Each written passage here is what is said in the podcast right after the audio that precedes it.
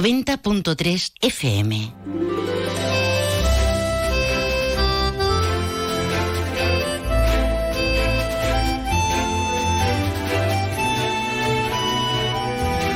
Más de uno Jerez. Leonardo Galán, Onda Cero.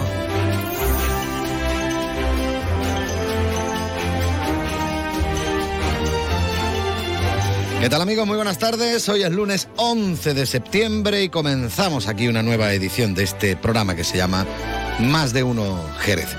Los saludos cordiales, como siempre, de este que va a estar encantado de acompañarte.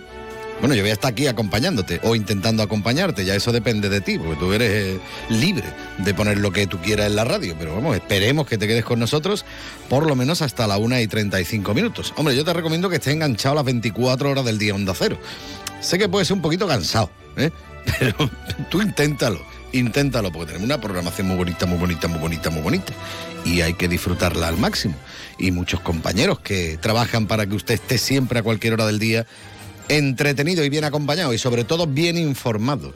Y para hablarnos de información vendrá como siempre por aquí dentro de un ratito mi compañero Juan Ignacio López. Él llega después, ¿eh? como saben, a la 1 y 35 minutos, pero mm, antes estará con nosotros ¿eh? para echar un ratito. Y más cosas que hay, porque hay muchas más cosas. Por ejemplo, los lunes tenemos nuestra tertulia. Hoy van a estar con nosotros Bartolo Benítez, eh, Francisco de Mouso y Ángel Durán. Hablaremos, entre otras cuestiones, de cómo se están desarrollando las fiestas de la vendimia bajo su punto de vista, obviamente.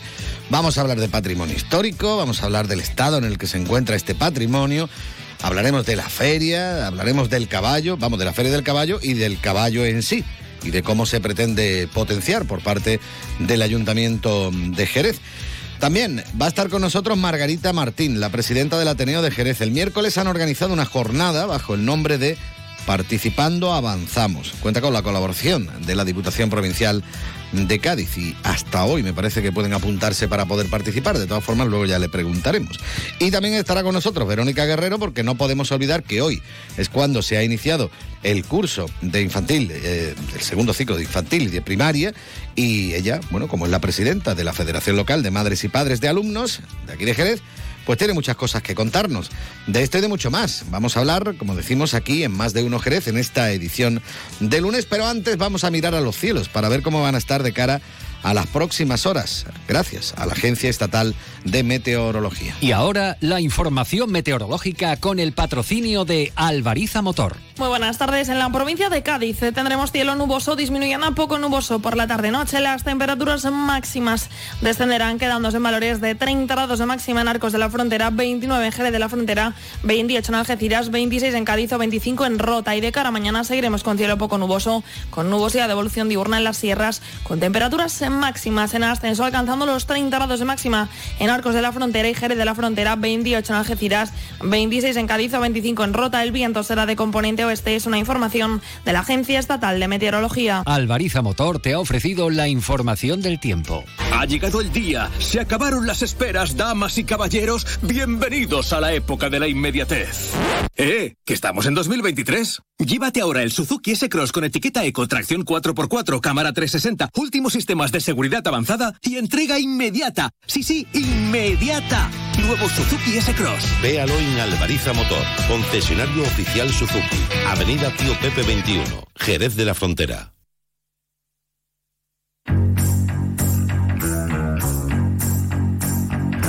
...24 minutos que pasan de las 12... ...corría el año Catapum Chimpum... ...esto es del 88 concretamente... ...cuando los belgas eh, decidieron... ...estos belgas, los Soul Sisters... ...decidieron hacer esta canción... ...una canción muy chula dentro del disco que se llamaba It Takes Two... ¿eh? Ello mm, coge dos... ¿Dos qué? ¿Ello qué es? Bueno, no sé, tampoco lo explicaba muy claro... ...pero bueno, esta canción es muy chula... ...The Way to Your Heart, el camino para llegar a tu corazón. Y lo cantaban así de bonito y así de bien. Pepe, dale un poquito de voz, anda.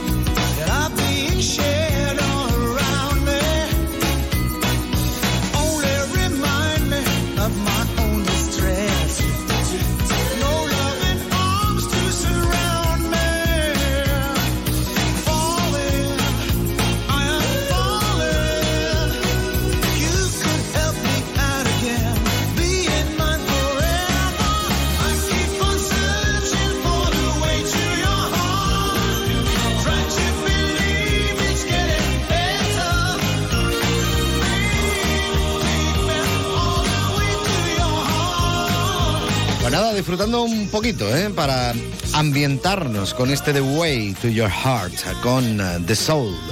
Sister, 26 minutos sobre las 12. Yo me quiero enterar de qué pasa por Jerez y por nuestra comarca. Y como siempre, recurro a lo que tengo más cerca siempre que esté aquí, porque muchas veces está por ahí dando voltereta al hombre buscando la actualidad. Juan Ignacio López, muy buenas tardes. Hola, buenas tardes. Bueno, pues hoy es el día de la vuelta y el día de la respiración. Digo respiración para padres y madres, también para niños y niñas, alumnos y alumnas que vuelven hoy a clase, en concreto en la provincia de Cádiz, son cerca de 105.000 los alumnos y alumnas de segundo ciclo de infantil, de primaria, de educación especial, que regresan hoy a clase en los 400 centros docentes eh, de la provincia. En el caso de Jerez hay eh, que hablar de 39.000 matriculaciones. La mayoría de ellas se localizan en primaria y destaca, eh, bueno, pues el bajo índice de matriculaciones motivado, según dicen por desde la Junta de Andalucía, por la baja natalidad. Estamos atentos a otros asuntos de la jornada, estamos atentos al Palacio Riquelme, ya que este fin de semana el gobierno local ha afirmado, eh, bueno, pues por medio de un comunicado que está a la espera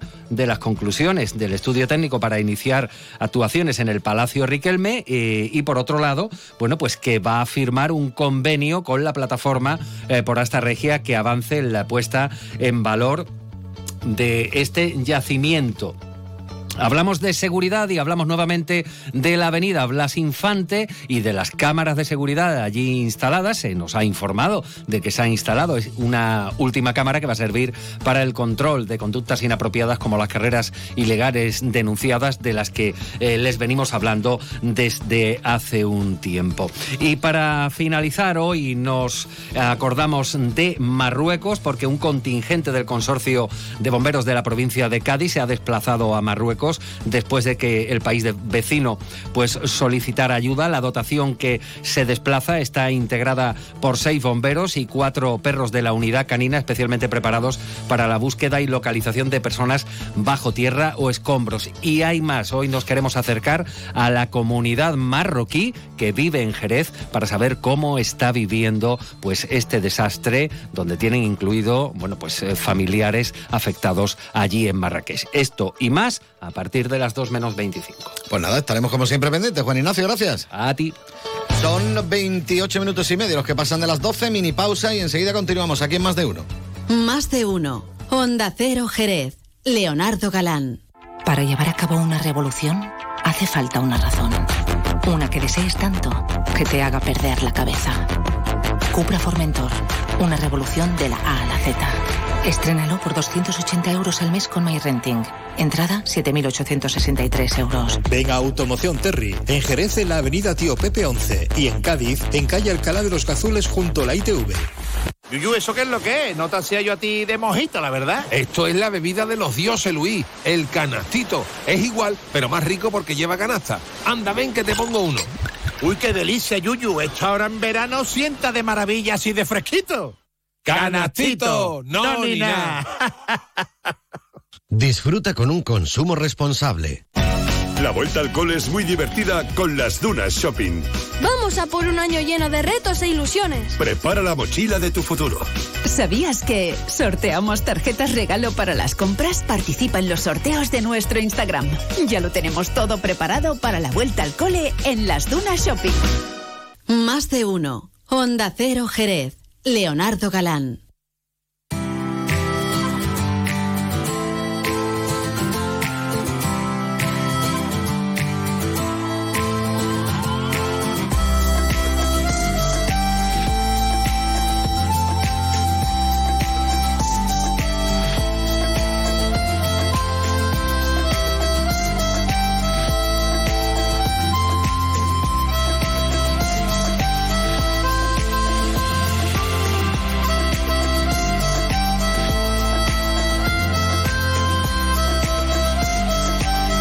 Ya saben que los lunes tenemos eh, nuestra tertulia y hoy tenemos que saludar, entre otros, a Bartolo Benítez. Buenas tardes, Bartolo. Hola, Leo. Buenas tardes. ¿Qué tal? Ya tiempo que no estabas por aquí, ¿no? Bueno, saliendo de una faringitis que me ha tenido un poquito aplastado, pero ya gracias a Dios recuperando la voz eh, a tramos, a saltos. Bueno, así que nada, todo perfecto, todo, todo fantástico. Con esa voz de barítono que tiene usted ahí, que le Muchas- caracteriza. muchas gracias. Don Francisco Tomauso, muy buenas tardes. Muy buenas tardes, Leo. Tema voz una de tenor. Una voz, yo Bueno, una no, voz, ya, no, ¿no? sé, ya no sé, ¿eh? De castrati no, desde luego, ¿eh? Pero bueno, por ahí, por ahí. Pero bueno, bien, ¿no? Bien. Sí, bien, bien. Contratenor, contratenor, ¿eh? Y Ángel Durán también, muy buenas tardes. Muy buenas tardes, bien Hoy, hallado. hoy estamos rodeados de buenas voces, ¿eh? yo no es por nada, pero... Sí, eh, ¿te gusta la mía, güey? Hombre, Sí. me gusta la de los tres, ¿eh? Ah, vale. menos la mía. me en verano, todos. en, en verano me gusta hasta la mía, ¿no? Hablando de verano, ¿cómo habéis tenido el verano? ¿Cómo lo habéis visto aquí en la ciudad? Si habéis estado por aquí. Aunque ustedes sois de dinero, seguramente habréis ido todo a Pernambuco en un viaje en un vuelo privado, pero, pero no sé, ¿cómo lo habéis visto? Hombre, yo que soy de dinero, como tú bien dices, he estado en Chipiona. Ah, Que- que, no, que no es poca cosa. Yo he cogido la milita casi todos los días, ¿eh? Que Para sí. llevar de la rana. Ah, ya, ya, pues eso, eh, ahí me apunto Eso yo es antiguo ya, ¿eh? Ahí se nota la edad que lo Y comentaba. yo, Leo, como tú sabes que en mi- la mitad de mi familia no es española, pues saltando entre un sitio y otro, pero, pero disfrutando de una cosa muchísimo. Han venido amigos míos de Madrid eh, y de otros lugares de España y de Portugal también han venido, y nos decía todo el, mundo, todo el mundo lo mismo, vivís en un sitio privilegiado. Tenéis a 10 minutos o 15 minutos la orilla de la, de la playa. Eh, que cuando te apetece de pronto darte un baño, darte un paseo, eh, echar un ratito, tomarte una cerveza en un chiringuito, es algo por lo que más de la mitad de este país mataría en cualquier momento de este agosto y de este julio. Así que unas vacaciones fantásticas. Sí, estoy de acuerdo, totalmente de acuerdo contigo, porque además eh, tenemos un sitio magnífico para todo, absolutamente para todo. Pero además que tenemos unas playas Espectaculares. Son la envidia. Muchas veces, y que no me escuche la gente del turismo, ¿no? Muchas veces hemos dicho, "Oh, ojalá eh, vuelva el levante para que lo preserven, ¿no? Porque hay determinadas poblaciones muy cerquitas que ya es que no se puede ir, como puede ser Conil, como puede ser incluso Sí, bueno. etcétera, ¿no?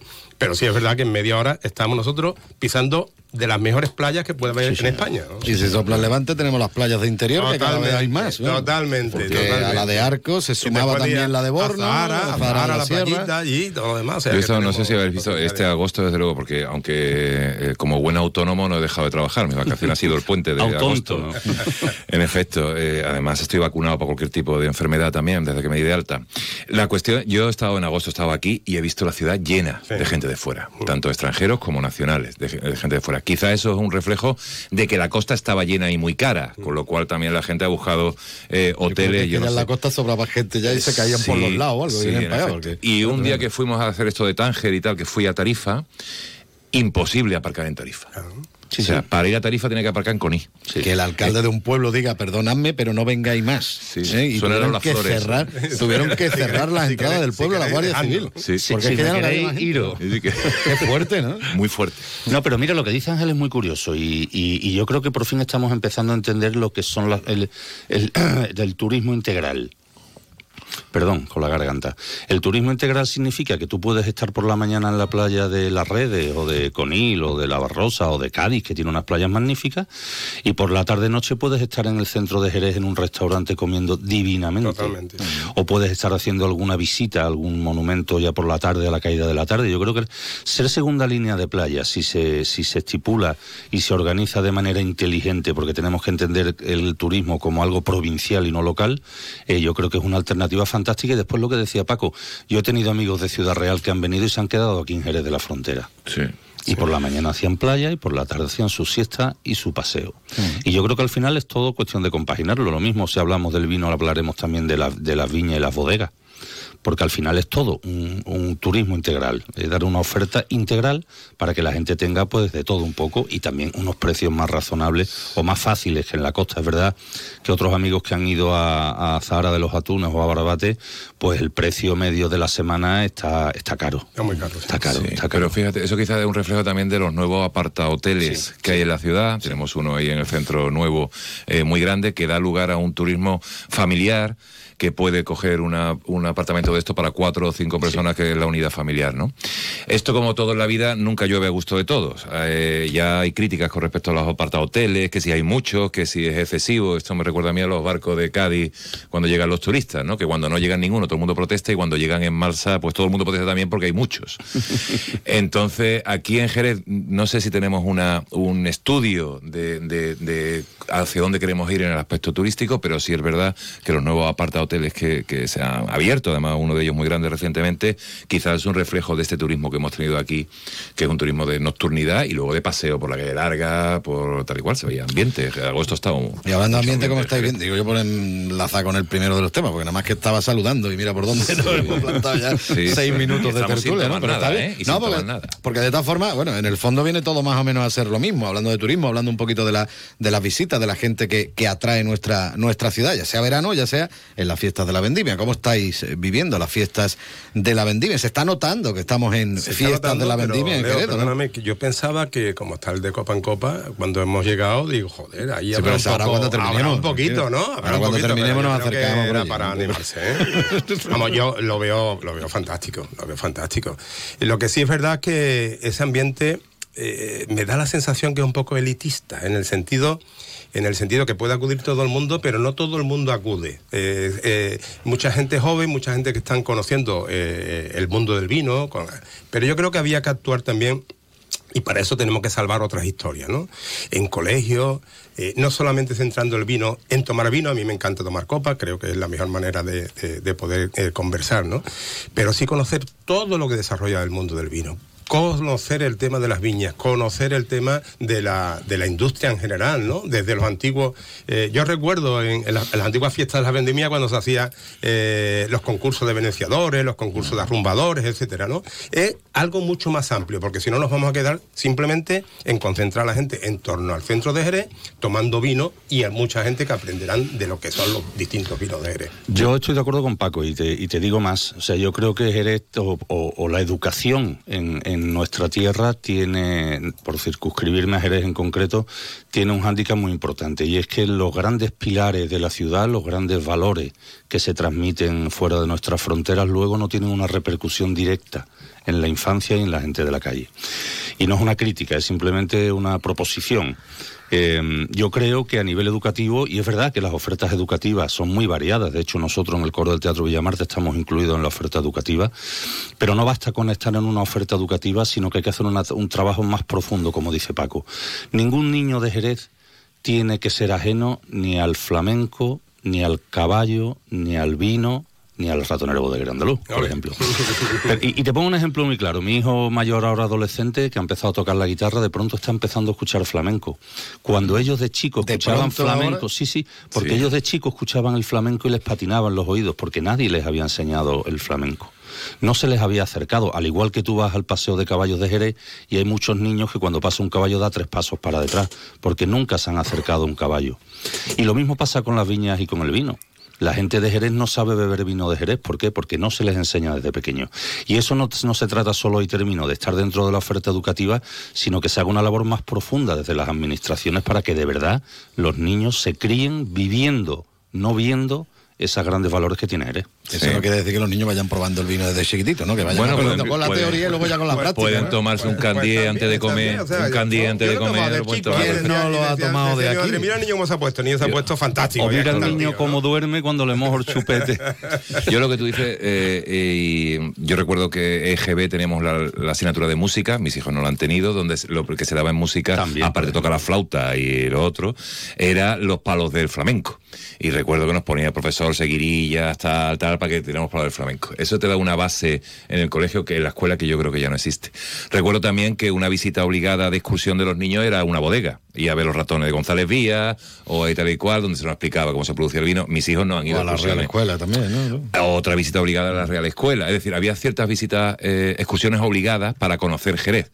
Aquí las excursiones, por lo menos la que yo vivo de mis hijos, es para irse a Jaén o para irse a, O a los Toruños, o a los Toruños, por ejemplo, que tampoco está mal, pero, Pero bueno, bueno. que por cierto, ya que ha comenzado el curso hoy precisamente, se supone que este es el curso en el que comenzaría a aplicarse un poco lo que es el tema de la ley del flamenco, ¿no? Que en principio esto que tú estabas comentando, parte- el acercamiento a, a los chavales de- del tema del flamenco y además por los propios flamencos, los que hacen flamenco me refiero, eh, se estaría ya dando. En principio, en principio. Digo en yo, principio, creo, yo creo muchas veces que eso lo programan con la buena voluntad los claustros y ya está, porque Sí. no hay un desarrollo. De hecho, eh, creo que leí hace unos días a María José García Pelayo diciendo que este curso lo van a potenciar, etcétera. Es decir, que cuando la alcaldesa de Jerez dice que lo van a potenciar, que en principio no tiene eh, una autoridad sobre lo, lo- lo académico, a llamarlo de esa manera, me parece a mí que está poco, poco definido.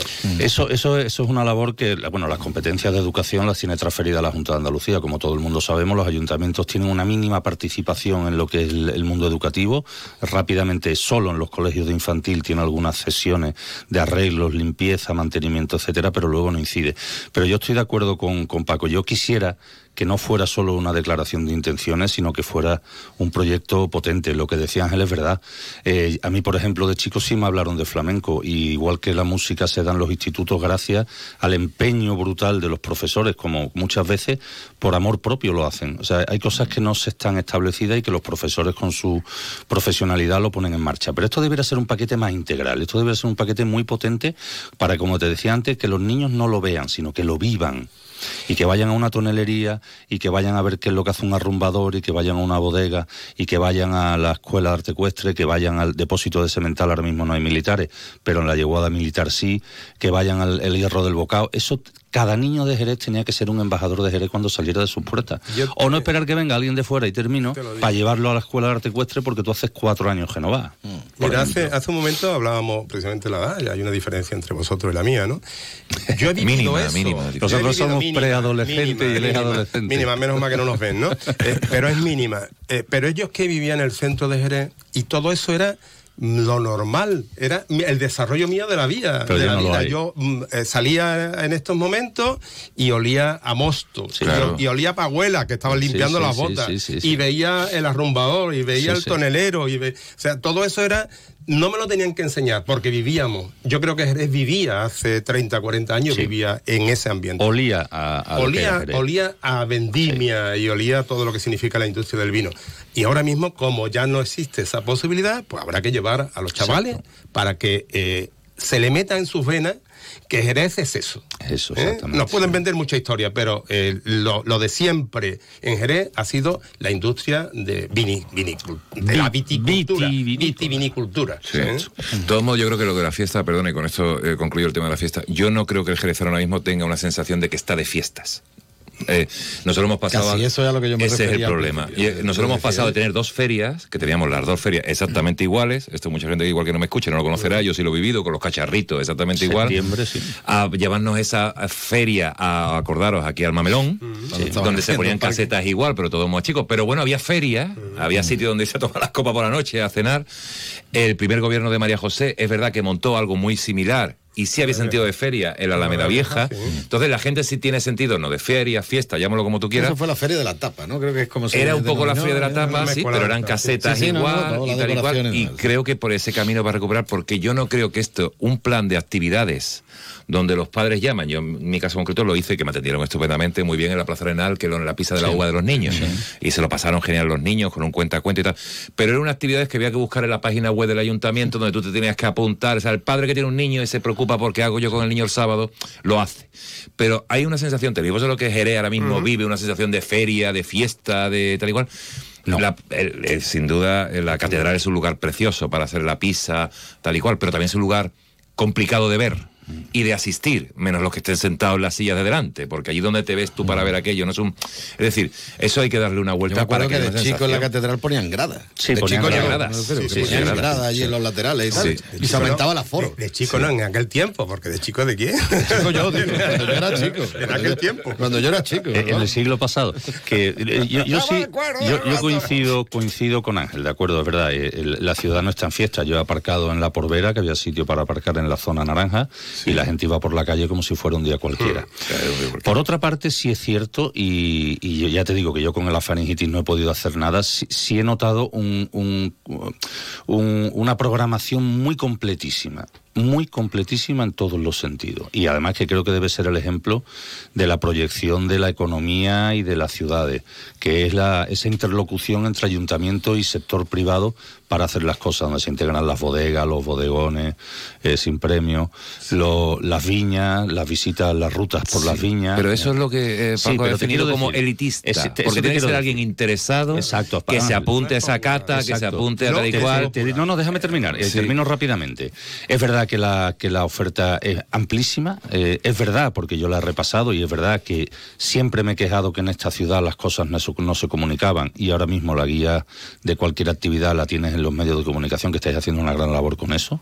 Eh, pero lo que dice Ángel también es cierto. Mm, Falta ese empujoncito para que la gente dé ese paso y que se integre y que al final sea una fiesta participativa para absolutamente todo el mundo. Es difícil, pero yo creo que es el camino. Como te decía antes, eh, yo que he tenido alguna oportunidad de salir de este país alguna vez y visitar zonas vitivinícolas en el extranjero, mm, sí he notado ese, ser- ese proyecto integral de unión entre las viñas y las bodegas. Hablando creo- de viña, por cierto. por eso, por eso. Hablando de viña, ¿no? Mira, ¿por qué no hablamos un poquito Por de- eso. del tema Por este eso. de, de la campaña de promoción que se ha hecho ahora con el, el tema de la ruta del vino de aquí de, de Jerez? Ya no solo por la campaña de, de promoción que se haga o no, porque es la ruta más visitada, por cierto, de todo el país. En 4x4 o a caballo, que también O se puede hacer, andando, o andando, o, bicicleta, paseando, sí, o en sí, bicicleta, bicicleta. o corriendo, Sí, haciendo señor. footing, siempre que no te salga un perro detrás y entonces ya corre y bate el récord del mundo. Pero que bueno, que a lo que voy, que se ha presentado una nueva campaña de promoción y tal, pero mm, yo quería incidir más que nada en la segunda parte que, que os había pasado, en lo del tema de, de qué pasó eh, con ese tema que en su día se, se propuso, se quedó en pausa durante, bueno, los años Provenza- gobierno socialista. la para Provenza jerezana. exactamente, La para la rehabilitación de viñas, para la, de las casas De de, las viña, casas de viña. para hacer hoteles, para... Sí, sí. Es que ¿dónde, ¿Dónde quedó aquello? Ahí he vivido yo algo de esa historia porque al final eh, lanzamos ideas, todo el mundo tenemos ideas, pero hay que financiar esas ideas. ¿no? Y yo he estado durante mucho tiempo en el Grupo de Desarrollo Rural y en el Grupo de Desarrollo Rural es donde se manejan el, el destino de los fondos FEDER, de los fondos europeos. ¿no? Y ahí se planteó muchas veces el tema del de, el arreglo de los caminos, que tiene otra historia, con que después los ayuntamientos se tienen que quedar con los caminos rurales y no se quería, pero sobre todo el poner en valor las viñas. ¿no? Y se hablaba, ¿cómo ponemos en valor las viñas? Porque para que yo te arregle una viña y tú, porque para vender mosto los tres meses de, Sí. de la- del mosto y después te olvidas de toda esa historia y además después no hay tampoco una repercusión en una contratación de personal, etcétera, bueno, pues yo creo que eso es lo que ha pasado. No hay, eh, se tiene la idea, pero no se tiene bien definido cómo se mantiene posteriormente toda esa historia. Arreglamos un camino, porque para acceder a la viña hay que arreglar un camino, y una vez que tú has arreglado la viña y la casa viña, ¿qué haces allí? Porque normalmente son de la gente que tienen esa viña que le quieren buscar eh, una rentabilidad, pero durante dos, tres meses. Y eso así, no se puede tirar. Estoy de acuerdo contigo Sí, cuando te sí. decía, tú te metes. Yo he hecho camino. Lo último que hice el año pasado eh, por Burdeos, que te metes y esos Sí. son pueblecitos pequeñitos con viñas y te parabas en cualquier sitio, en una pequeña viña había coches parados porque le estaban haciendo una cata, etcétera. Y eso nos falta aquí, porque las casas viñas no están para eso. Pero tampoco podemos mm, centrarlas en los meses de noviembre, de algo de octubre y diciembre, y si da algo un poquito más hasta febrero, ¿no? Pero y ya ahí se acaba todo. Abundo, abundo en lo que tú dices y le dejo paso a Ángel. Eh, precisamente ese es el concepto, el concepto integral desde el nacimiento de la uva, todas las labores de la viña, que es muy desconocida en la ciudad, de hecho es tan desconocida, tan desconocida que las que no se hacen a máquina tienen que venir cuadrillas de Lebrija o de Trebujena o de cualquier otro sitio.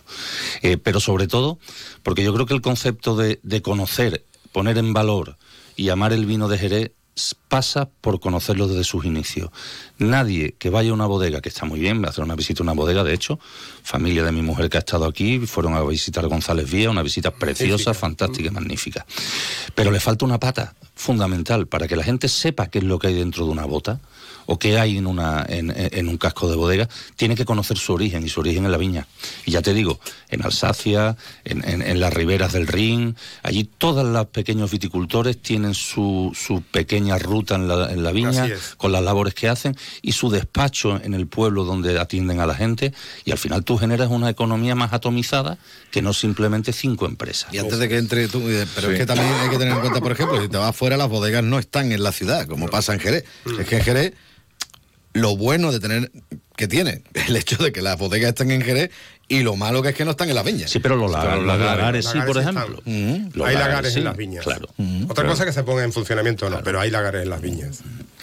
No, bueno, yo eso, esto ha estado ocho años parado. Esa idea que tú comentas, eh, que, que eso, que hablaban de la Provenza, Jerez de la Provenza, tal, y eso ha estado ocho años parado, nueve años parado. Yo creo que mm, todo proyecto, en efecto, necesita un inicio y un impulso político, evidentemente. Y el ayuntamiento puede dar ese proyecto y ese impulso, pero eso requiere eh, financiación. Gasolina. En efecto.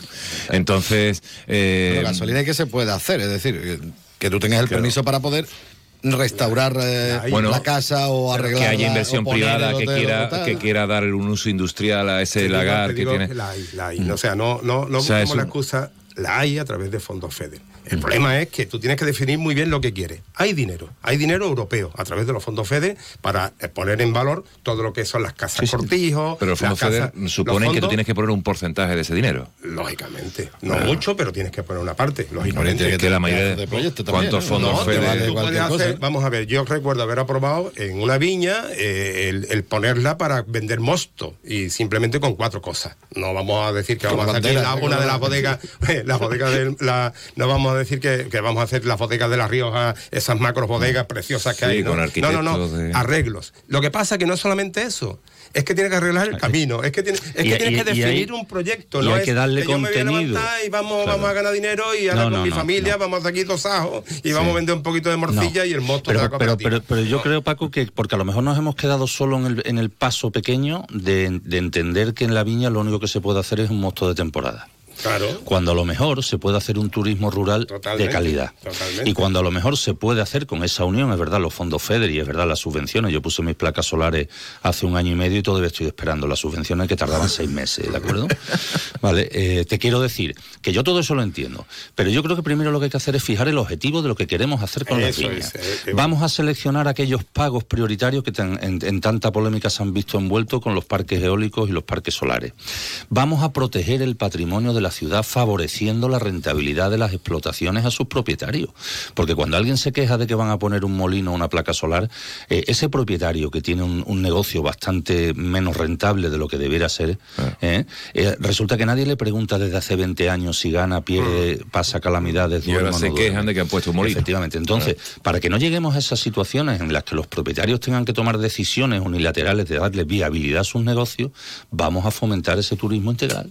Totalmente. Y vamos a hacerlo de una manera coordinada. Hay dinero, perfecto. La Junta de Andalucía, bueno, Jerez tiene ahora una característica fantástica que tiene la Junta de Andalucía, la Diputación, el Ayuntamiento en el mismo partido político. y de aquí a poco quizás el gobierno de la nación Y bueno, eso ya- tiene que dar mucha eso, vuelta eh, llamaremos, llamaremos luego al- a, a Carla, a Carla y le preguntamos a Carla Puigdemont. o a la mujer Pero- que bruja o a la Ten mujer. cuidado que estamos en el día de la liada, ¿eh? De la liada. De la liada, Pero te quiero decir con este término, Leo, que tenemos También un es el potencial día de la playa.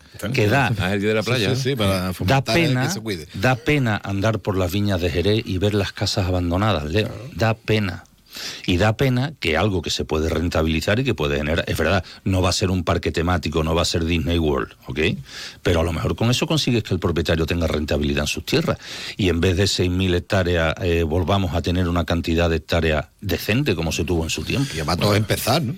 Totalmente. Como el comer y el Y que- arrancar. que no nos equivoquemos, ¿eh? que algunas veces yo he visto, he ido en algunas de estas viñas a tomar un mosto y parece que me están atendiendo allí, yo qué sé, en el antiguo Hotel Jerez o en, en Alfonso, ¿te acuerdas? ¿no? Alfonso, y me cobran, me cobran como aquello y al final estás sentado en, un ban- en una silla Con un blanca mante de ya papel. que está coja y con un mante de papel ya mojado de anterior. Y que ¿no? casi que tiene que llevar tú la comida Cada cosa tiene que tener ¿no? su sitio, ¿no? Y, y su momento. Bueno, por cierto, hablando de dinero, hace falta dinero para arreglar el Palacio de Riquelme. Yo no- ¿vale? yo- no, porque me ahora se pilla- está me estudiando a ver pillas qué es lo que tío. hacemos. Me has pillado mal, tío. no, yo es que no tengo suelto, pero que, que a lo que voy, ¿no? Porque, bueno, se ha estado hablando precisamente este fin de semana de que, eh, bueno, pues se está haciendo actualmente un estudio para consolidar por lo menos la fachada que no nos vaya ya. Bueno, la verdad es que poco Es lo más que hay, queda. la fachada y poco tres más arcos. queda Qué de- pena. Yo lo he visto de- abierto. Yo lo he visto cuando lo Pero es estaban que yo he ido acondicionando para la veces visita. Ah. para que me contaran cómo se iba a rehabilitar el palacio y toda la Volvemos zona de San. Mateo y demás. bueno el palacio vamos Y a partir no- de que el palacio es un descampado Aquello, que era una Sí. fachada, la fachada. Vamos a partir que el Lo- lo palacio queda, una fachada. Sí, Y yo, yo eh, recordaba cuando veo esas cosas el mito de Casandra. ¿eh? Eh, Sabéis que Apolo va y le propone que le gustaba mucho Casandra y le propone matrimonio y a cambio le dice, bueno, y te voy a dar el, el don de la profecía y el don de la clarividencia. Y la otra dice, como lo que quería era coger los dones, como mucha gente, pues venga para adelante, pero Mm. o sea, se rajó y no se casó. Y Apolo no quiso quitarle lo que le había otorgado, pero lo que le quitó fue el don de la persuasión. Es decir, Cassandra ya sabía lo que iba a pasar, Cassandra decía lo que había que hacer, pero no convencía absolutamente a nadie. Nadie lo creía. ¿Por qué? Porque no tenía credibilidad. Bueno, pues yo creo que estamos en ese mito con el tema de Riquelme. O comenzamos poco a poco a hacer esa historia, o nada. Yo creo que se perdió una gran oportunidad hace unos años cuando Joaquín Rivero le ofrecía a Pacheco, Me lo has quitado, a. Pedro Pacheco, eh, el que le cediera aquel La espacio, no sé por cuánto tiempo, para poner ahí la Rivero. pinacoteca, que es fantástica y, por ejemplo, ahora no se está poniendo en valor en esta fiesta. Es una gran pinacoteca envidiable por muchas ciudades, pero como está metido allí en el, en el rincón malillo, en Cordobés, allí metido en medio de una bodega, la gente no conoce. Allí tenemos Goya, tenemos Murillo, tenemos Urbarane, tenemos Greco, ¿no? Bueno, yo creo que se perdió una gran oportunidad.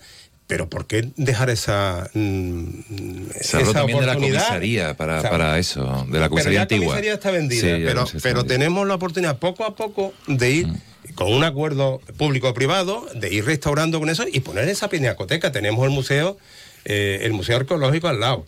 Al final se reúnen con la gente que ya están súper desmotivada del, del casco histórico. Yo recuerdo en otra época de mi vida que proponíamos a través del Consejo Social de la ciudad todas esas casas viejas que están caídas. Decía, eso no lo va a arreglar nadie porque el que la arregle no quiere irse al lado de una casa donde está derruida y donde hay de alguna manera gente que Y calle Justicia, todo toda esa zona. Y yo le decía, ¿por qué no coge el ayuntamiento, lo coge la parte baja, se lo deja a una asociación muy bien controlada, porque el tema de las asociaciones también Buah, ha y locales, y- muy bien controlada y arriba vivienda. Y poco a poco introducir esa, ah, me parece fantástico, tal cual, y tenemos dinero. Volvemos otra vez a los dineros públicos. Los dineros públicos te decía, nada más que puede hacer para restauración 60.000 euros. Con 60.000 euros no pagas tú ni el proyecto. Nada, ni el cartel. Yo creo que lo que pasa es que después, como cambia el signo político, Claro. la política se lo carga todo, Claro. porque ya yo me olvido de esto, Ese es el idea de problema, aquello Paco. y yo Exacto, el problema, el problema es ese y te voy a decir por qué. Porque cuando, aunque es verdad que ya vivimos en una, en una época en la que estamos permanentemente de elecciones, pero sí es cierto que cuando están las etapas más candentes de las elecciones se hacen cosas a tontas y a locas. Se queman cartuchos Justo antes. y se ponen cosas en marcha que no tienen viabilidad simplemente por el ego de la foto. Yo, honestamente, yo lo de las visitas al Palacio Riquelme antes de la campaña Claro. electoral, yo no entiendo qué visitas. Era. Eh, con cuidado, no te cayera un ladrillo en la cabeza también. pero bueno, era, Pero- era etapa pre- preelectoral. Y además empiezan a hacer cosas que después las dejan paralizadas. Totalmente. ¿Cuántas veces? Y yo pongo el ejemplo de una ciudad aquí vecina y termino rápido, Leo, que veo que estás mirando el, el reloj. Me quedan dos minutos. Claro. Eh, faringitis no para, eh, ¿eh? En el puerto de Santa María, donde mi club de rugby ha puesto cinco veces la primera piedra de las instalaciones nuevas. Pues ya tiene cinco, Cinco veces puestas. durante Eso como que alguna no tiene piedra día de la marmota. Hernán- Díaz- hecho- Habría hecho un máster. No, hombre, a este ritmo poner el muro. Y te quiero- piedra poco a poco Y te quiero decir con eso que no que no basta solamente anunciarlo, tenemos otra otro, otro otro que no otra cosa que no hemos podido poner en marcha como es el depósito de sementales, un sitio que al final se terminará cayendo. Se terminará cayendo cuando es un sitio que ha sido el centro neurálgico de la cría caballar en, nuestra zona. Allí estaban las oficinas de cría caballar, allí estaban los sementales, los servicios veterinarios y todo ese espacio se podía utilizar y, Ahí me, sí y me hay callo. una- ahí sí hay eso, una es- idea. eso es como ¿eh? también la ciudad de la justicia. Hace poco se presentó el. pro- eh, claro, yo me parece bien. Es necesario firmar un protocolo para dar inicio a una historia que tal y Cinco cual. protocolos ya. Pero mm, se le da bombo y platillo, se le da tal y cual, y llevamos 20 años. Yo Pero creo que ahí hay- se- hay- hay una idea Ahora, por lo menos, hay Hay una una- idea. Había hay una una idea, idea hay una idea, había- empieza algo. proyecto Pero que porque- nadie espere eso. eh, Yo recuerdo, yo recuerdo que, que, en la última época de María José García Sí, Prado, se puso- iban a se llegar, puso en no, acuerdo, eso, sí, no me acuerdo con qué empresa, una empresa estatal y tal, iba a poner y después llegaron los socialistas y se lo cargaron. se lo ¿no? cargaron. eh. Vuelvo a decir lo mismo. El problema de Jerez no son las ideas, que falten ideas, tengamos ideas, Ni no la es que gente tampoco, El claro. problema de Jerez, como el problema de España, es que no hay consenso político y tiene que haber consenso político para proyectos que son fundamentales para la ciudad y que tienen desarrollo. El problema de Jerez es que claro. tenemos una ciudad muy grande con muchas cosas y tenemos muy poco tiempo para contarlo Es todo verdad. y arreglarlo aquí en la tertulia de, de los lunes. Bartolo Benítez, siempre- gracias. Muchísimas gracias. interruptos Cuando Y- nos calentamos. Francisco Micrófonos interruptus. Ángel Durán, gracias. Gracias a ti. Ahora la postertulia tomándose la Ay, ay, copita ay, ¿eh? ay, ay, de ay. copa en copa. Ay, ay. Nosotros, nada, que llegan las noticias de la una. Después seguiremos, por supuesto, contando de muchas más cosas aquí en Más de no te vayas.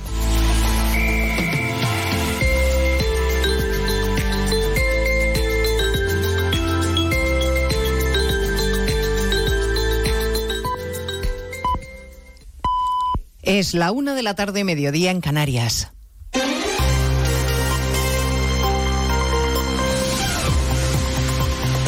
Noticias en Onda Cero. Buenas tardes, les avanzamos a esta hora algunos de los asuntos de los que hablaremos con detalle a partir de las 2 en Noticias Mediodía, empezando con una última hora. La Fiscalía va a pedir al Constitucional que desestime el recurso que presentó el Partido Socialista para que se revisaran los votos nulos de Madrid tras las elecciones generales. Eva Llamazares. La Fiscalía cambia de criterio y ahora que el TC debe estudiar el recurso del PSOE, se posiciona en contra de la petición de revisar los 30.000 votos nulos de la circunscripción de Madrid. En su informe, el fiscal jefe ante el TC, Pedro Crespo, se desmarca del apoyo al recurso por parte de la Fiscalía del Supremo y ha pedido al alto tribunal que lo desestime porque no existe un derecho incondicionado basado en la mera voluntad de los interesados de que se revisen los votos declarados nulos por las juntas electorales y no protestados en su momento. Fiscalía apoya, pues, lo que ya resolvió el Supremo y antes las juntas electorales central y provincial, que el escaso margen no es un argumento válido, como sostenía el PSOE, que confía en arañar con la revisión su escaño 122 y no necesitar un sí de los de Puigdemont, sino solo una abstención. El TC resolverá mañana. Marruecos ha actualizado cifras del devastador terremoto. Son ya 2.497 los muertos, otros tantos los heridos, con decenas de pueblos enterrados entre los escombros.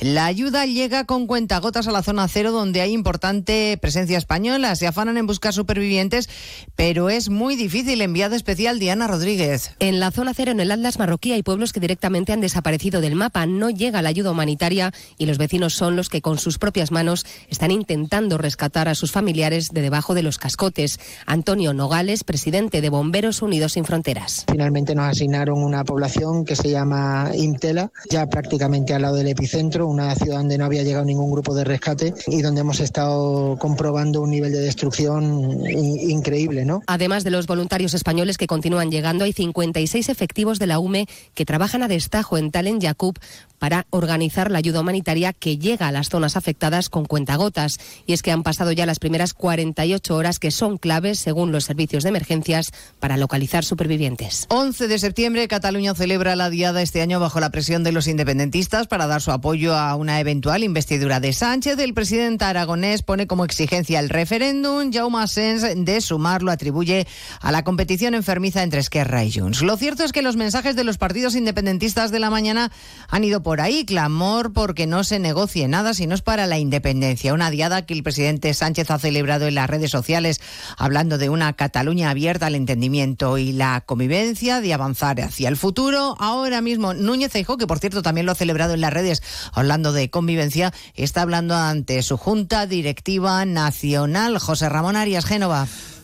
Así es, pues sigue la reunión de la Junta Directiva del Partido Popular que está analizando la situación de las conversaciones para la investidura que ha llevado a cabo hasta ahora el líder del Partido Popular. Además, acaba de comenzar esa intervención de Núñez Fijo ante el máximo órgano entre congresos del partido, donde va a trasladar, donde está trasladando, además, su preocupación por las cesiones que Sánchez está dispuesto a hacer para conseguir su investidura, al contrario de lo que hace el Partido Popular, manteniendo sus principios constitucionales por encima de todo. Escuchamos en directo al líder del Partido Popular, Alberto Núñez Fijo. Y vamos,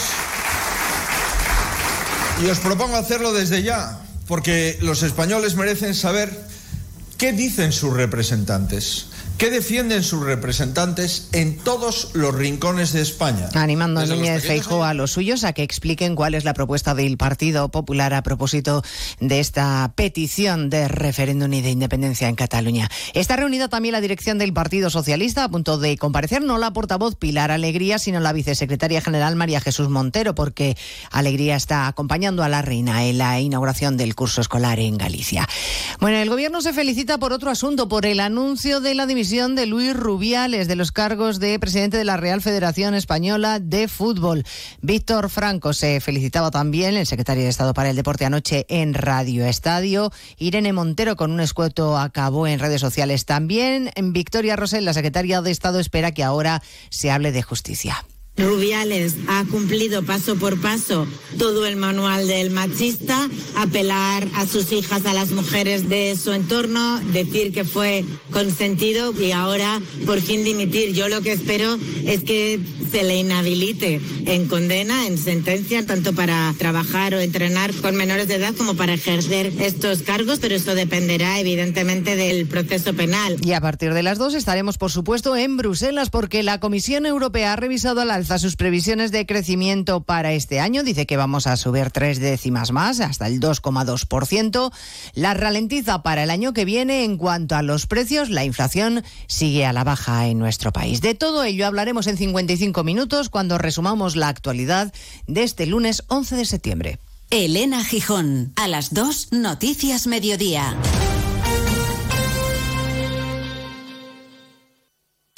Estudios recientes confirman el hallazgo de una nueva especie humana cada vez más numerosa, la gente singular. Personas indistinguibles entre la multitud pero con actitudes extraordinarias. Y usted podría ser uno de ellos. ¿Prefiere el diálogo a la confrontación? ¿Padece de buen humor generalizado? ¿Presenta una increíble curiosidad por el mundo que le rodea? Si tiene alguno de estos síntomas podría ser parte de la gente singular. Y tenemos el programa de radio perfecto para usted. De lunes a viernes de 3 a 7 de la tarde en Onda Cero, Julia en la Onda. Radio plural de la gente singular.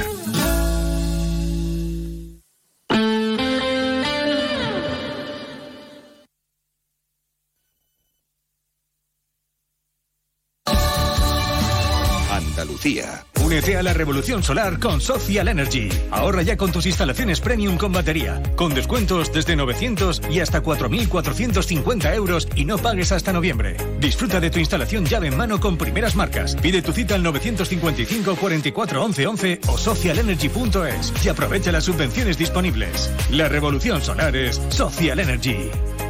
La Federación Andaluza de Municipios y Provincias te acerca a las novedades de lo que más te preocupa. Empleo, salud, medio ambiente y sostenibilidad, ciudades inteligentes, participación ciudadana, cultura y patrimonio.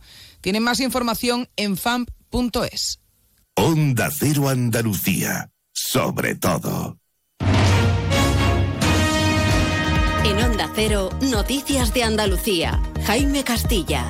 Buenas tardes, hacemos hasta ahora un avance de la actualidad de Andalucía de este lunes 11 de septiembre y comenzamos con los 732.740 alumnos andaluces del segundo ciclo de infantil, primaria y educación especial que han empezado hoy el nuevo curso tras las vacaciones de verano. Un curso en el que la Junta mantiene con recursos propios los 1.500 docentes del refuerzo COVID porque lo, lo que la plantilla en la educación pública alcanza la cifra histórica de 107.000 profesores. Un curso en el que también va a notarse el alza de la inflación y por lo que la Junta ha aprobado también becas por valor de 800 millones de euros. El presidente de la Junta, Juanma Moreno, le ha dado inicio desde un colegio de Jaén, Onda Cero Jaén, Pepe Cortés y lo ha hecho en el Colegio Cándido Nogales de la capital, centro educativo que fue reconocido con la medalla de Andalucía el pasado 28 de febrero. Un total de 48.527 alumnos de segundo ciclo de infantil, primaria y educación especial comienzan este lunes las clases en 248 centros docentes existentes en la provincia de Jaén. Mientras tanto, la solidaridad andaluza se deja sentir en Marruecos, donde varios equipos de bomberos y de emergencias de toda Andalucía ayudan en las labores de rescate, entre ellos uno de Huelva, Onda Cero Huelva, Rafael López. Siguen trabajando sin descanso, Jaime, conscientes de que el tiempo corre en su contra.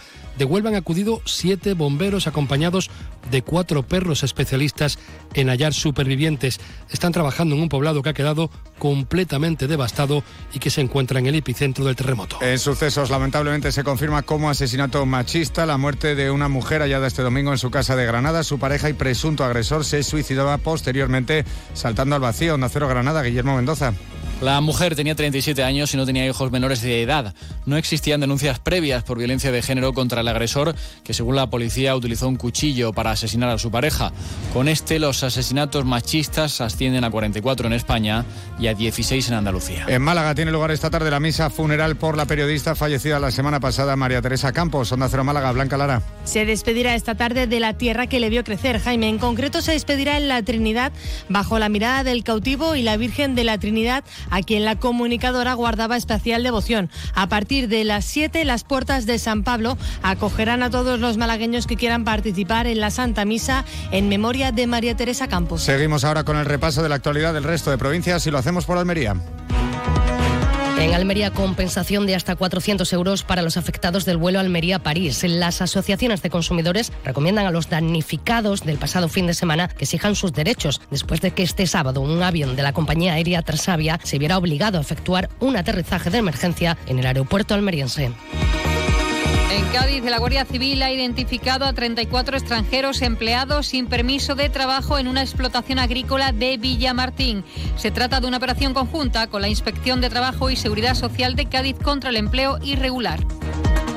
En Ceuta, la Asamblea ha guardado un minuto de silencio en solidaridad por las víctimas del terremoto en Marruecos antes de iniciar la sesión de control al gobierno. Además, la ciudad estudia fórmulas a través del Ministerio de Exteriores para ayudar a los afectados. Desde el Colegio de Médicos también se prestan a colaborar activamente en esta misión humanitaria.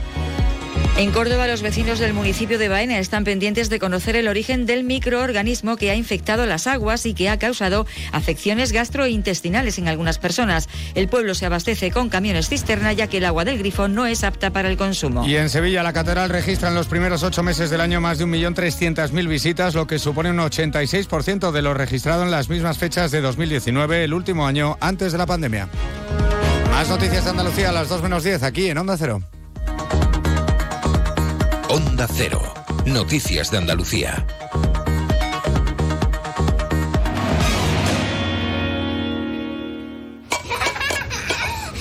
Hijos. Futuro. Todo previsto.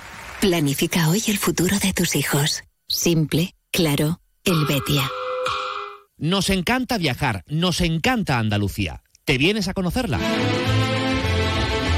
Iniciamos nuestro viaje cada miércoles a las dos y media de la tarde y recorremos Andalucía contigo.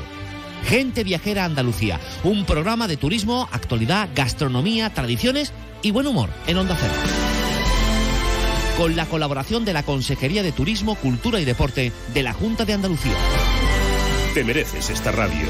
Onda Cero, tu radio.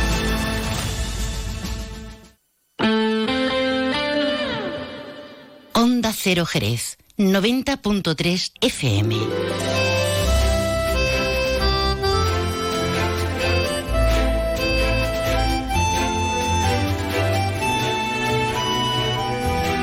Más de uno Jerez. Leonardo Galán, Onda Cero. Servidor de ustedes, encantadísimo de poder acompañarles hasta la una y 35 minutos. Tenemos que contarles muchísimas más cosas interesantes en esta jornada de lunes. En un momentito charlaremos con Margarita Martín, presidenta del Ateneo de Jerez. Este miércoles han organizado una jornada bajo el nombre de Participando Avanzamos. Lo hacen con la colaboración de la Diputación Provincial. Enseguida nos vamos a enterar de qué va todo este tema. Y después también no podemos olvidar que hoy ha comenzado el curso de segundo ciclo de infantil y de primaria. Hablaremos con eh, Verónica Guerrero de la Flampa de Jerez, de la Federación Local de Madres y Padres de Alumnos, para ver cómo ha empezado esta jornada, que me imagino que tranquilita, porque incluso los niños habrán entrado en la mayoría de los casos hasta más tarde. Pero bueno, luego nos enteraremos bien de, de todo esto y de mucho más. Antes un poquito de alegría, Macarena, como dijo aquel, un tema también ochentero donde los haya, con Whitney Elizabeth Houston y este How Will I Know? O How, sería How, como los indios. Eh, ¿Cómo? Voy a conocer. Bueno, pues yo qué sé. Eh, ya ella nos lo explicará en la canción. El que sepa inglés que me lo traduzca, ¿vale? Un poquito nomás. Venga, dale ahí.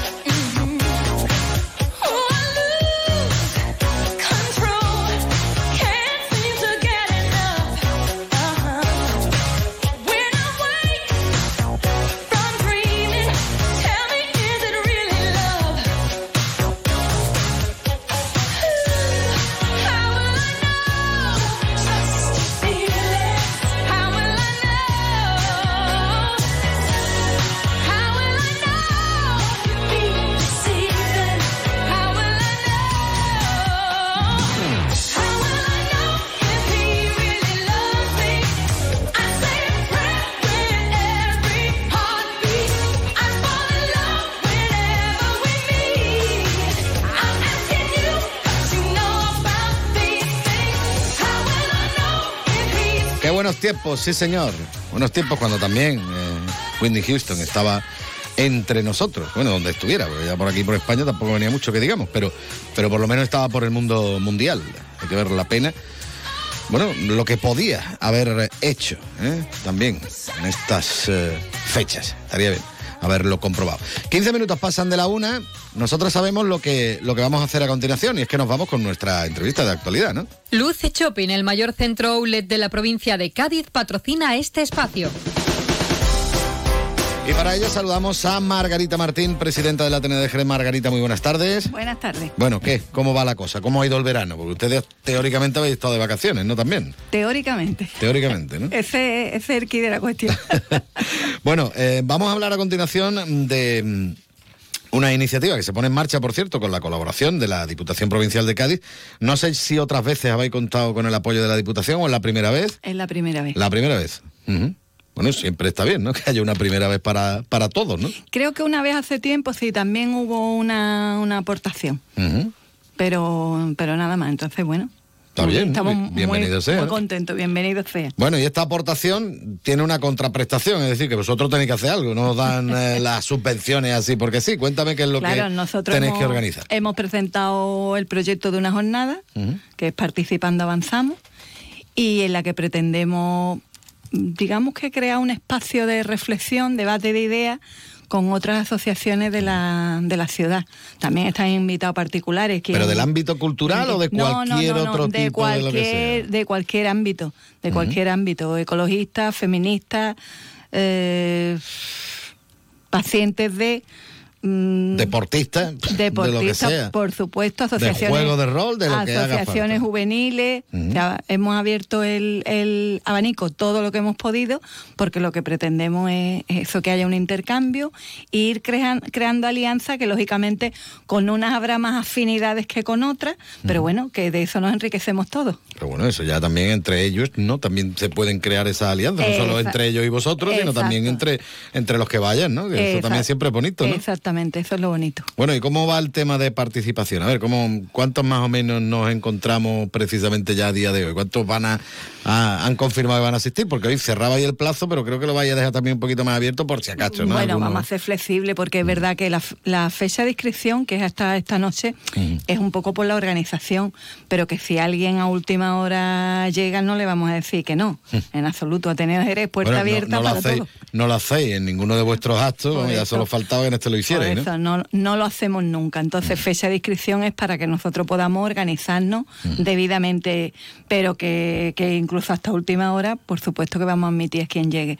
Ahora mismo tenemos confirmadas 20 asociaciones. Vaya.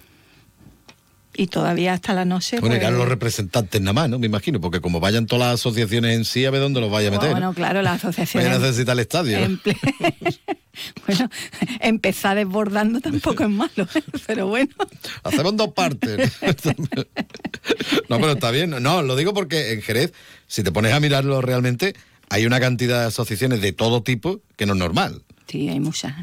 Hay un tejido asociativo muy importante en Jerez y también la jornada es una manera de visibilizarlo, de nosotros mismos darnos cuenta de que, de que somos muchos y hacemos cosas muy interesantes por la ciudad. También eso. Y cuando hablamos de asociaciones, además, el mérito que te encuentras tú ahí es que normalmente lo haces por amor al arte, por amor al arte. Que voy a vocalizar un poquito.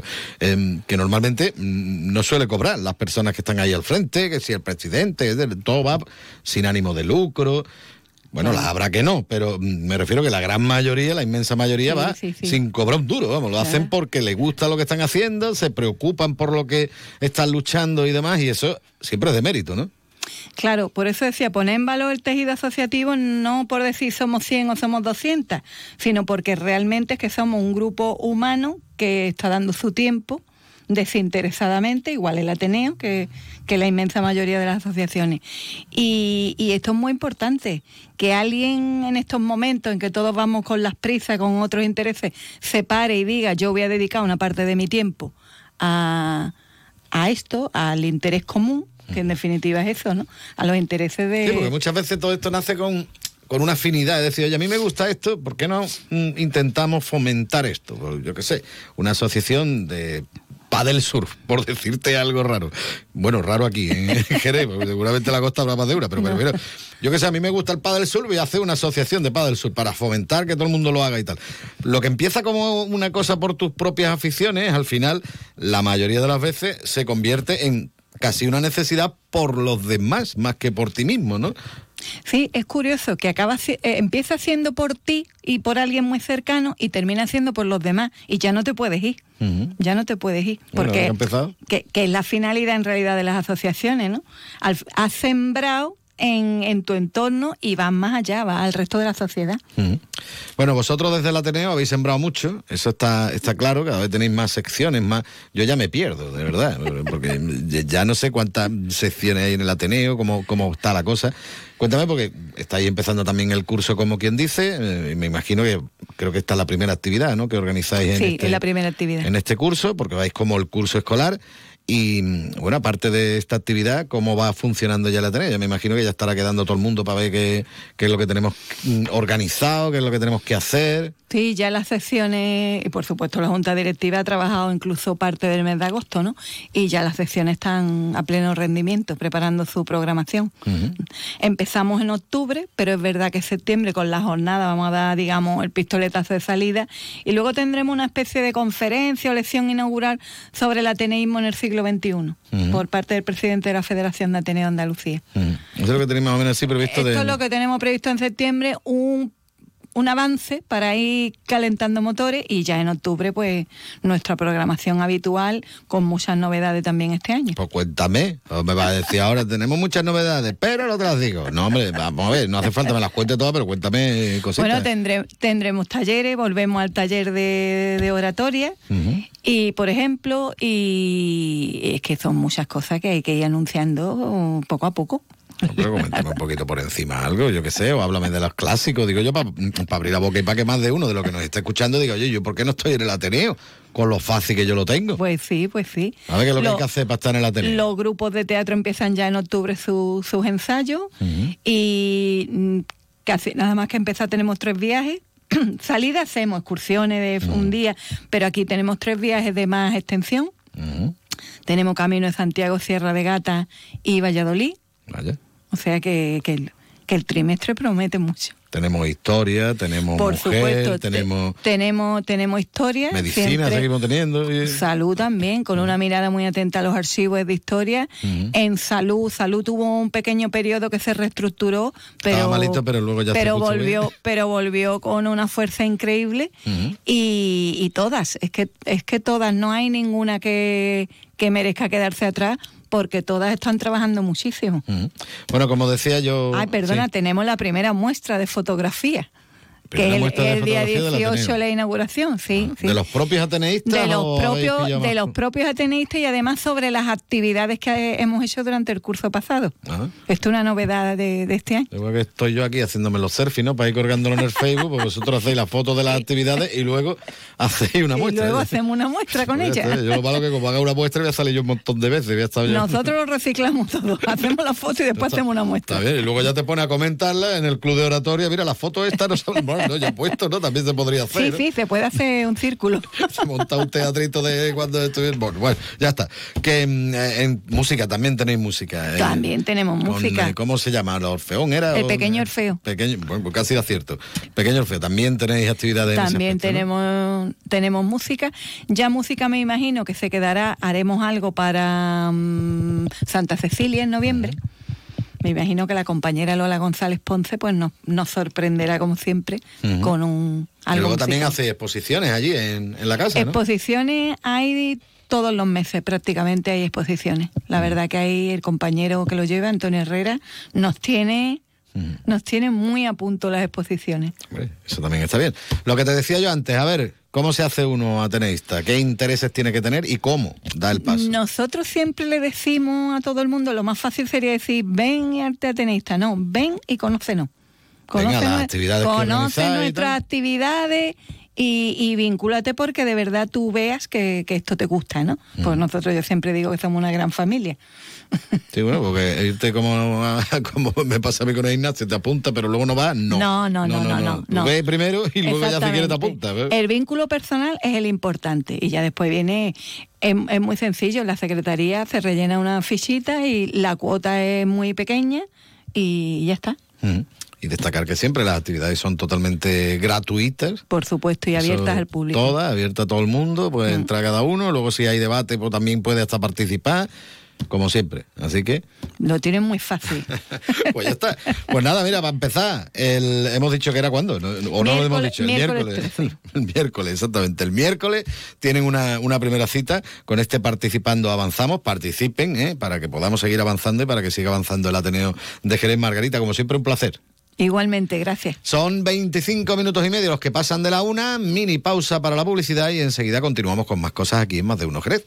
¿Conoces el único centro outlet de la provincia de Cádiz? Visita Lutz Shopping y encuentra las primeras marcas con hasta un 70% de descuento durante todo el año. Y no te pierdas el mejor ocio y restauración al aire libre. Para saber más, entra en www.lutzshopping.com. Más de uno. Honda Cero Jerez. Leonardo Galán.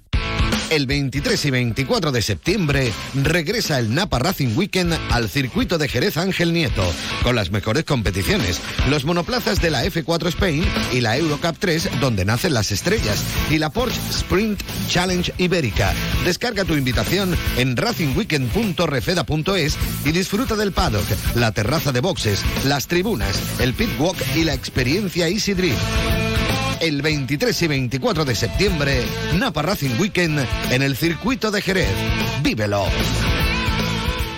El nuevo Mitsubishi ASX puede ser ese coche que ves aparcado en la puerta de un colegio, o en lo alto de una montaña, o surcando la autopista hacia la puesta de sol. Puede ser personal, todo tuyo, o familiar, o el vehículo oficial de un equipo de fútbol sala. Puede ser híbrido, enchufable. Sí, el nuevo Mitsubishi ASX puede ser lo que tú quieras, pero es un Mitsubishi. Véalo en Alvariza Motor, concesionario oficial Mitsubishi, Avenida Tío Pepe 21, Jerez de la Frontera. Más de uno. Honda Cero Jerez. Leonardo Galán. 27 minutos que pasan de la una en punto de la tarde. Seguimos adelante aquí en la sintonía de Onda Cero. Saludamos ahora a Verónica Guerrero, la presidenta de la Federación Local de Asociaciones de Madres y Padres de Alumnos de Jerez. Verónica, muy buenas tardes. Eh, buenas tardes, Leonardo. ¿Qué Bueno, hemos comenzado hoy el curso, los alumnos de segundo ciclo de infantil, primaria, educación especial. Cuéntame un poquito qué feeling tenemos. Ah, pues bueno, el de eh, principios de curso, pues siempre, bueno, positivo, porque empezamos un poco con la rutina. Es verdad que ya hacía falta, porque los niños y las niñas ya sabes que necesitan, bueno, y los papás también, la familia, lo que es un poco la rutina, volver de las vacaciones, que es verdad que aquí son larguitas, porque son prácticamente son dos meses un poco más. Y bueno, necesitamos un poco volver a ver a los compis, a los profes y nada, y empezar con ganas. Y, y poniéndonos al día, poquito a poco, poquito a Sí, poco. ¿Qué te van sí, bueno, comentando? está- sí, ¿Qué dime. te van comentando desde.? Porque sabemos que tú tienes eh, estrecha comunicación con las diferentes AMPAs de los centros educativos. ¿Qué te van comentando? ¿Ha sido un inicio de curso normal? ¿Ha habido algún que otro problema? A ver, es cierto que mm, ahora mismo, digamos, estamos calentando motores porque en agosto está todo el mundo un poco desaparecido y ahora empiezan un poco a surgir, pues se ve las incorporaciones del profesorado, si tenemos algún tipo de problema que sí, que casi siempre hay, sobre todo con el tema de interinos, que si se van lejos de casa, digamos, con el- la poca continuidad que hay, ¿no? En, lo, en este caso. Luego empezarán los comedores, los comedores empiezan mañana porque hoy han empezado, digamos, no están con el horario completo y volveremos a tener los problemas de comedores, de mantenimiento de los coles, que sabe que corresponde al ayuntamiento, y ya lo que son cosas más, por ejemplo, como lo del tema del torno, ya corresponde a lo que es la Junta, bueno, y todo esto hay que ir viendo, porque es cierto que son pequeñas actuaciones, pero que hacen falta. Y bueno, Y que todos los años lo o de mismo, que es lo que me sí, sorprende. sí, sí, es que siempre Pues digo yo te lo mismo, entrevisto todos los años y al final siempre que, prácticamente además, ocurre igual.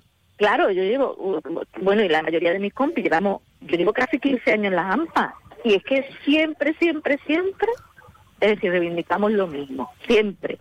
Esté quien esté, esté la administración que esté, porque al fin y al cabo la escuela pública es lo que nosotros defendemos, nos interesa que sea de calidad y hace falta cosas, es decir, la bajada de ratio. ¿Desde cuándo oye la bajada de ratio? Bueno, pues imagínate, y ahora lo tenemos fácil porque ha bajado la natalidad y menos alumnado. Y se supone, bueno, según la Junta de Andalucía hay más profesores, dicen. A ver, más profesores, mm, ¿cómo, y, cómo, cuándo y dónde? Porque es verdad que siempre sufrimos las incorporaciones, a veces están o no están, y contratar lo que se dice contratar, a ver, esto es como todo, como si dicen que la bajada de ratio, la ratio ha bajado, ¿ha bajado dónde? ¿A dónde en un cole determinado? Pero si al final ves los coles del, de Jerez, hay algunos, por ponerte un ejemplo, qué sé yo, eh, hay algunos que están a tope y los institutos ahora mismo están a tope. Sí es cierto que se va notando que cada vez hay menos alumnado, pero eso todavía nos queda unos añitos para y bueno si no hay una bajada de ratio al final lo que hacemos es juntarlos a todos en un mismo aula eso, te iba a decir porque también vosotros soléis quejaros del tema de que vayan desapareciendo líneas y demás de, algunos colegios. claro cuando te desaparece una línea porque los meten en otro lado no Exacto, o haces una aula mixta. Una aula de esas mixtas son, por ejemplo, que coge a los niños de primero de infantil, de segundo de infantil y los juntan y de, por ejemplo, tiene 15, 15, pues ya hacemos, bueno, 30 no puede ser, pero imagínate, ¿no? Tenemos 24, al final sumarlo 25, al final tienes un aula de 25, porque has, juntado dos, ¿no? Mm. Entonces, al final tenemos lo mismo. ¿Y que, que necesitas ahí? Algún tutor, ya no necesitas dos. Entonces, decía, hay cosas que sobre la experiencia se van viendo que no son total, no son ciertas. Mm. Entonces, al final necesitamos pues, un profesorado que tenga una continuidad en los centros, porque al final los volvemos locos y nos volvemos locos nosotros también, ¿no? Bueno, y de lo que no se habla, de lo que no se habla mucho últimamente es del tema del transporte escolar. No sé si es que al final se solucionaron todos los problemas que hubo en su día o es que no nos acordamos de él. Claro, el transporte escolar siempre en las zonas rurales, por ejemplo, es un problema, porque como son empresas que se, se, se externaliza, es como lo que ocurre con el comedor. Pues claro, intentan suplir las necesidades pues con el menor número de digamos, de si pones un autobús, pues que sea pequeño, que intentas meter ahí a todo el mundo. Eh, durante la pandemia, pues mezclaban cursos, bueno, mm, ¿por qué? Porque pretendes ahorrar y ahora que está la gasolina y el diésel por las nubes, pues imagínate. Mm. Entonces, claro, se va externalizando y al final mm, las paradas, que si tienen que esperar más tiempo, que si recogemos, o sea, entonces todo eso hay que verlo, las rutas, cuáles son necesarias y muchas de cosas de ese tipo. Y lo venimos sufriendo todos los años, o sea que bueno, son muchas cuestiones siempre las que hay que abordar al principio del curso. De todas formas, tendremos tiempo de ir charlando una vez que se vayan conociendo ya más directamente si ha habido o no. Ojalá, ojalá no tengamos que hablar más, Verónica, hasta el año que viene. sería, una muy buena noticia, pero bueno. Verónica Guerrero, presidenta presidenta de la Federación Local de Asociaciones de Madres y Padres de Alumnos. Muchísimas gracias, como siempre, por haber estado un ratito con nosotros. Un fuerte abrazo. Venga, un abrazo.